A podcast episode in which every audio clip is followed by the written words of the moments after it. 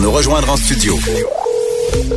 Studio à commercial cube.radio. Appelez ou textez. 187 Cube Radio. 1877 827 2346. Les effrontés.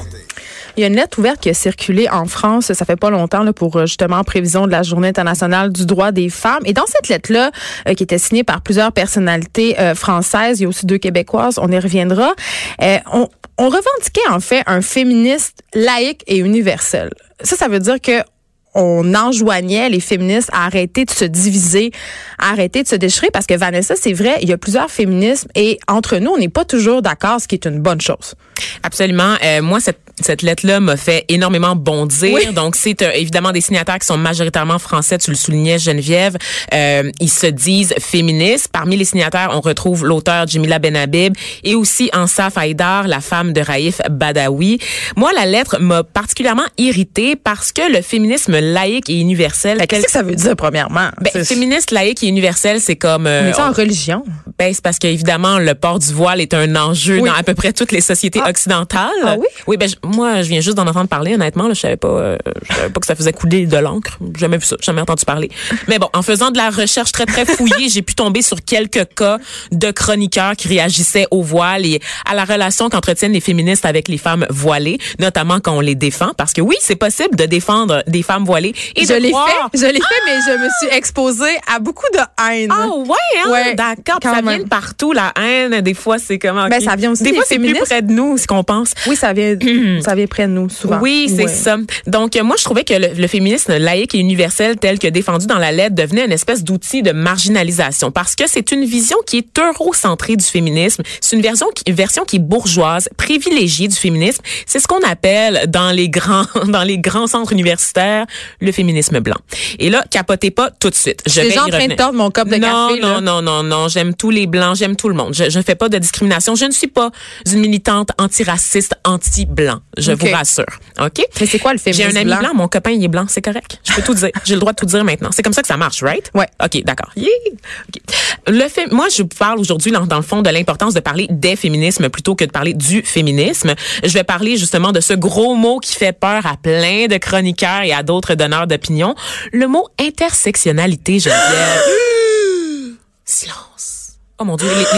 si je le dis trois fois, je pense que les, les lumières s'éteignent. Mais non, les, les lumières s'éteignent. Si tu le dis trois fois, Simone de Beauvoir apparaît à l'écran de l'CN. je, je l'essaye dessus, ça va déstabiliser Mario plus tard en fin de journée? Non, je pense pas. Je vais pas faire ça. OK. Et là, euh, ce mot-là, je, je, vais y revenir parce que c'est un mot compliqué, c'est un mot de plusieurs syllabes, ça a l'air très, très intello, mais c'est très simple. Mais je veux avant tout revenir sur le contenu de la lettre parce que je suis bien consciente que la majorité de nos auditeurs l'ont peut-être pas vu passer. Donc, dans la lettre, on peut lire. Nous affirmons que la seule vision universelle du féminisme est à même de créer des solidarités entre les femmes qui, partout dans le monde et à des degrés divers, subissent des discriminations et des violences patriarcales et qui se battent pour leur libération. Les solidarités épaulent les résistantes partout dans le monde. Jusque-là, on est d'accord? Tout va bien? Je sais pas tout va bien. Tu peux dire oui. OK, oui. Tu peux dire oui. Nous sommes solidaires des femmes en lutte pour le droit à la contraception et à l'interruption volontaire de grossesse, pour la liberté de sexualité et d'orientation sexuelle, contre la marchandisation du corps des femmes et les mutilations sexuelles partout dans le monde, contre les féminicides en Amérique latine et en Asie, contre le port du voile obligatoire Tout va en bien, hein, jusque-là. Tout va bien jusque-là. Et là, la phrase qui me C'est ça. fait bondir, comment accepter que des luttes racialistes supplantent les préoccupations sociales? OK, mais explique-moi ça un peu parce que je comprends. Je, suis pas sûre que je comprends exactement qu'est-ce que ça veut dire puis pourquoi ça te choque tant que ça. Parce que le mouvement féministe Geneviève s'est institutionnalisé et construit autour des femmes blanches. Ce mouvement-là féministe a soutenu l'idéologie raciste, suprémaciste, impérialiste. Hey, c'est beaucoup de mots en ist, là. Oh oui, puis c'est les mots qui font peur, Geneviève, mais je suis partie, là. Tu pourras pas m'arrêter. Dans les années 60, notamment, les femmes blanches de classe moyenne se sont appropriées le mouvement féministe. Il a fallu des contre-mouvements pour que le féminisme porte d'autres voix que celles des femmes blanches. Par exemple, le droit à la contraception dont on a parlé. Il a été défendu aux États-Unis par Margaret Sanger, qui est la fondatrice du Planned Parenthood, euh, Parenthood donc cette espèce de, de, centre là, qui vient en aide pour les interruptions de grossesse comme moyen d'assurer un eugénisme blanc, donc favoriser la supériorité de la race blanche aux États-Unis, parce que dans le fond, on voulait juste envoyer les femmes noires, les femmes racisées se faire avorter, pas les femmes blanches. Pour vrai? Ouais, c'était pour empêcher les sauvages de faire des bébés. Non. Oups. Ouais. Oups. OK. Et les premiers cobayes, Geneviève, tu seras intéressée de le savoir, les premiers cobayes de Ça la pilule, m'intéresse énormément. de la pilule contraceptive étaient des femmes portoricaines, analphabètes, qui ne parlaient pour la plupart aucun mot d'anglais, qui recevaient des pilules Bon, mais là, sans savoir. Vanessa, est-ce que c'était des femmes portoricaines ou c'était tout simplement pas des pauvres? Dans le sens qu'il aurait pris n'importe quelle personne pauvre. Tu sais, parce que les gens, souvent, qui font des tests comme ça, puis on s'entend que les pauvres sont majoritairement aux États-Unis des personnes issues des communautés. Absolument. Mais dans ce c'est cas-là, vraiment volontaire. Non, non, c'était part? vraiment des femmes euh, portoricaines qui ont servi de cobayes pour les premières expériences sur la pilule contraceptive. On se doute qu'à l'époque, les doses étaient pas mal plus élevées que celles qui ont été commercialisées Ben là, aujourd'hui. c'est sûr, ils poussaient un troisième bras dans le front. là. Exactement. Donc, des femmes, encore une fois, qui se faisaient donner des pilules sans connaître leurs droits, sans savoir même qu'elles étaient droguées pour avoir de l'argent, Ouais. pour servir à ce système qui bénéficie aujourd'hui à toutes les femmes.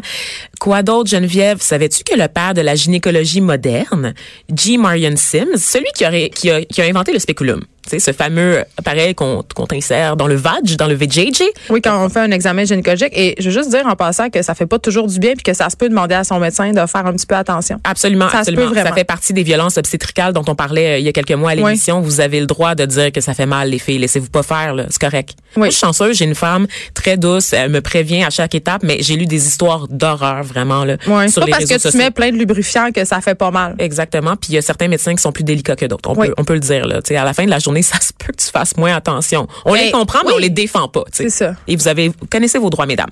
Et donc, c'est lui qui a inventé euh, tout ça. là. Donc, c'est le père de la, la gynécologie moderne. Sauf que pour euh, profiter des avancées euh, qu'on connaît aujourd'hui, Geneviève, ben, des femmes ont souffert. Des femmes noires pour la plupart, des femmes esclaves. Donc, monsieur n'opérait que sur des femmes esclaves sans anesthésie. Et là, on parle de... pour se pratiquer. C'était pour se pratiquer, Geneviève, jusqu'à 30 opérations sur une même femme sans anesthésie. Et là, on parle d'ouvrir le ventre, de sortir l'utérus, de jouer Mais ce sont avec. des martyrs, ces femmes-là? Ces femmes-là ont été mutilées, Geneviève. Donc, certaines sont même mortes sur la table d'opération. Donc, juste vous dire que toutes ces avancées dont on bénéficie en ce moment, qui profitent aux femmes, à toutes les femmes, aux femmes blanches aussi, se sont quand même construites Donc, sur les femmes les moins privilégiées de la C'est pour société ça que ça choque qu'on parle de justement. de différences raciales quand on évoque le racialisme parce qu'il y en a une parce que les femmes ne sont pas toutes égales. Les femmes et les hommes ne sont pas encore égaux mais entre les femmes aussi il y a des disparités. Et c'est là que le mot intersectionnali- intersectionnalité devient important. L'intersectionnalité c'est de réaliser en fait c'est de prendre conscience que les femmes peuvent vivre plusieurs oppressions en même temps. Pas uniquement l'oppression patriarcale. Et parmi les oppressions qu'on retrouve ben il y en a évidemment reli- reliées à la race mais aussi au statut socio-économique. Tu parlais des femmes pauvres tout à l'heure Ben oui. justement. On a aussi tout ce qui est lié au handicap, à l'orientation sexuelle, à l'identité sexuelle. De tout ça, c'est des facteurs de discrimination qui s'additionnent au fait d'être une femme uniquement. Donc, c'est un féministe qui prend en compte toutes les formes de discrimination dont font l'objet les femmes. Exactement. Donc, par exemple, moi, dans mon cas, Geneviève, je suis une femme noire. Quand je me lève le matin, je suis à la fois femme et je suis à la fois noire. Je peux pas enlever mon utérus, je peux pas sacrifier ma négritude. C'est deux combats Tu peux que pas je faire dois... comme Michael Jackson, puis prendre la Non. pilule qui rend blanc? Non, non, absolument pas. Je suis tannée des pilules qu'on essaye sur les personnes noires, Geneviève, juste pour te dire, je pense qu'on a, on a fait le tour de la question. Donc, tu comprends que je suis victime d'une double discrimination et je vais vous le dire, là, de mes 29 ans d'e- de- d'existence, j'ai plus souvent été victime de racisme que de sexisme. Donc, Ouais. vous comprenez que ma lutte à moi, elle est indissociable. La lutte contre le racisme que je mène est indissociable à celle du féminisme. Et je parle des, des femmes blanches parce qu'on se rappelle qu'aujourd'hui, plusieurs femmes blanches de carrière peuvent avoir les carrières qu'elles ont en exploitant d'autres femmes, des femmes blanches pauvres qui n'ont pas eu la chance justement de faire des longues études, mais aussi des femmes racisées, que ce soit la femme voilée qui torche leurs enfants à la garderie ou encore la femme philippine attends, qui la torche femme leurs voilée qui enfants torche à la enfants, maison. elle est payée pour le faire. Elle est payée pour le faire, mais elle est payée un salaire de misère, OK? On s'entend. mais pas juste la femme voilée, toutes les éducatrices en garderie. C'est pour ça que j'ai parlé de la femme blanche aussi. C'est pas nécessairement juste la femme voilée. Ça peut être une femme blanche. Mais on s'entend que au niveau des femmes racisées. Mais notre système est fondé sur l'exploitation. Oui, absolument, absolument. Mais les femmes voilées qui torchent vos enfants à la garderie, puis les femmes philippines qui torchent vos enfants à la maison, c'est pour vous permettre d'avoir la carrière que vous avez aujourd'hui. Donc, de, de faire partie de l'effet A, d'être des femmes d'affaires, puis de, percer le plafond de verre, OK? Mais un jour, peut-être qu'à cette émission, on va parler du plafond de verre qui concerne les femmes issues des communautés culturelles, puis les femmes autochtones. J'y rêve, Geneviève, parce que c'est une réalité. C'est pas juste un plafond de verre, c'est un plafond de béton. OK. Donc, euh, je suis un petit peu... La en- porte est très ouverte. la porte est très ouverte, parfait. On se rappelle aussi, pour prendre encore le cas des États-Unis, qu'une majorité de femmes blanches ont voté pour Donald Trump en sachant l'historique de de sexisme. Attends, on sait aussi Non, non, non, un affaire non. dont on parle pas beaucoup, puis tu m'ouvres la porte, Ah, c'est euh, il nous reste pas beaucoup de temps, mais c'est le patriarcat internalisé par les femmes. Oui, absolument. Souvent, on a, puis moi la première, on a des réflexes poches, on a des biais euh, sexistes et racistes, euh, même si on est une femme, même si on est supposément opprimé, parce qu'on est, on est tellement élevé là-dedans qu'on les a intégrés, ces. Exactement. Et c'est un système qui vous profite à vous aussi. Je Mais te rappelle, sûr. Geneviève, que dans l'ancien temps, que ce soit au Québec, aux États-Unis ou en France, en, Nouvelle, en Angleterre, toutes les sociétés où il y a eu des esclaves, les femmes n'avaient pas le droit d'être propriétaires de terre, mais elles avaient le droit d'avoir des esclaves.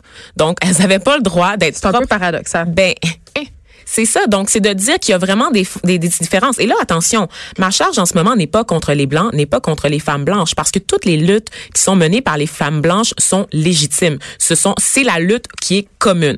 Par contre, il faut être capable de reconnaître l'importance d'une lutte spécifique qui est propre à chaque groupe. Mais est-ce qu'on peut pas tous s'unir, justement? Je veux dire, parce que là, eux autres, ce qu'ils proposent, c'est un féminisme universel, mais en même Mais temps, ils balaient du revers de la main la question raciale, la question des, justement, des handicaps, des orientations, mais en même temps, on peut tous aller dans le même sens. On peut avoir une lutte commune. Il faut avoir une lutte commune. C'est la lutte commune en ce moment qui nous permet de voter, qui nous permet d'avoir le droit à la Ouais. contraception. Mais il faut pas oublier que chaque avancée a été faite sur le dos de femmes moins privilégiées. Donc, il y a des rangs sociaux, il y a une hiérarchie, même au sein des femmes. C'est pas toujours aussi uni que l'on croit. Et l'important, c'est oui, d'aller de l'avant ensemble, mais de prendre en considération que certaines partent peut-être un peu plus loin que d'autres. Merci, Vanessa. Je pense qu'on on va s'arrêter ici, mais pendant la pause, on va réfléchir à notre privilège.